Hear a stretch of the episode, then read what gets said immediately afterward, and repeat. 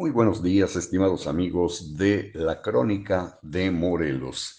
Estos son los cintarazos correspondientes al lunes 9 de enero del año 2023 que he titulado Una banda fuerte. A estas alturas, luego de los sucesos acaecidos el jueves 5 de enero en Culiacán, Sinaloa, se han emitido miles de opiniones y escrito igual cantidad de cuartillas pretendiendo vincular la aprehensión del narcotraficante Ovidio Guzmán López con la visita a nuestro país del presidente estadounidense Joe Biden para participar en la cumbre de líderes de América del Norte, incluidos desde luego el presidente mexicano Andrés Manuel López Obrador y el primer ministro canadiense Justin Trudeau, a celebrarse entre hoy y el miércoles. Hoy arrancará esta cumbre en Palacio Nacional.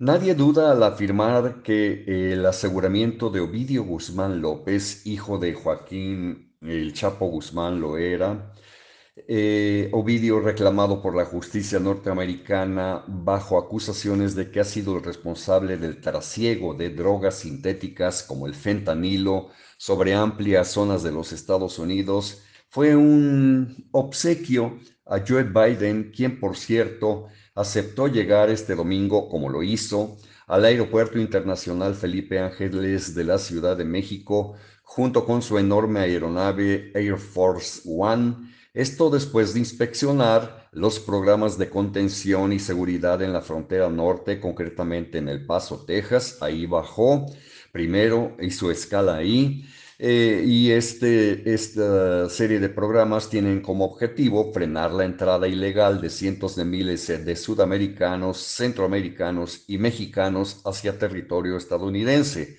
así como el envío de drogas a territorio norteamericano. El tema migratorio es, de hecho, primordial en la agenda de los tres países, igualmente que el espinoso tema del fentanilo. Según las más altas autoridades castrenses de México, la detención de Ovidio Guzmán López se realizó tras seis meses de intenso trabajo de inteligencia en Sinaloa. Sin embargo, el 6 de enero, durante la conferencia de prensa mañanera en Palacio, en Palacio Nacional, todos los periodistas acreditados observaron a López Obrador saliéndose por peteneras cuando alguien le preguntó lo que estaba ocurriendo en Culiacán y otros municipios sinaloenses. Se lavó las manos, dijo que no tenía datos, es decir, el hombre más informado de México, y que habría otra conferencia con el Gabinete de Seguridad al filo del mediodía, la cual se llevó a cabo solamente para confirmar la aprehensión de Ovidio Guzmán López, eh, y también el, saldo rojo de ese operativo. Y por cierto, eh, Guzmán López no es el único hijo del Chapo Guzmán, lo era, responsable del trasiego de drogas rumbo a la vecina nación del norte.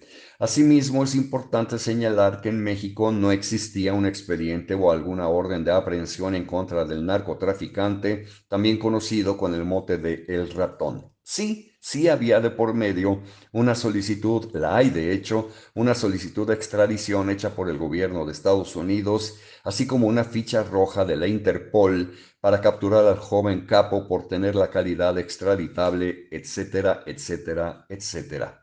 Un verdadero galimatías policiaco, jurídico, político y diplomático que se fue más o menos desenmarañando conforme se acercaba la llegada de Joe Biden este domingo. Así transcurrió el fin de semana y la llegada de los Santos Reyes con sus regalos y demás.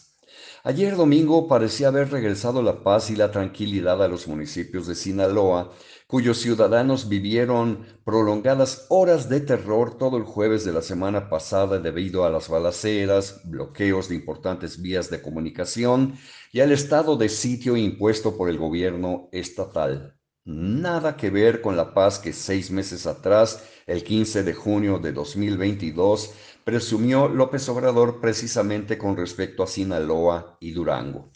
Según datos oficiales, el operativo de la semana pasada llevaba seis meses de planificación. Así lo hizo saber el titular de la Secretaría de la Defensa Nacional, Luis Crescencio Sandoval.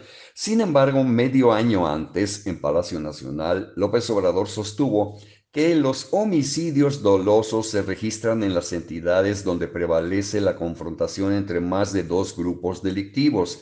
Y en estados donde se mantiene una banda hegemónica no hay crímenes porque no tienen competencia. Sí, Así como lo leen, y así como lo escuchan, así lo dijo y agregó el macuspano.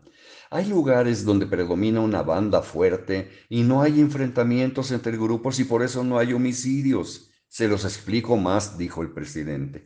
Sinaloa y Durango no están entre los estados con más homicidios porque hay una sola banda y en Michoacán no hay un solo grupo sino diez distintos y los enfrentamientos entre bandas son mayores. Y abundó. El 75% de homicidios en México es por enfrentamientos entre grupos de las bandas. Solo hay algunas, por ejemplo.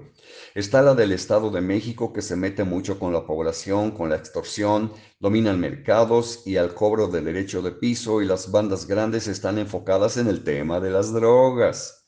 Cuando se le preguntó si en los estados del país donde no hay homicidios dolosos es por la paz que impone el narco, el presidente López Obrador respondió, es el predominio de un grupo que no tiene competencia con otros y esto lleva a que no haya enfrentamientos.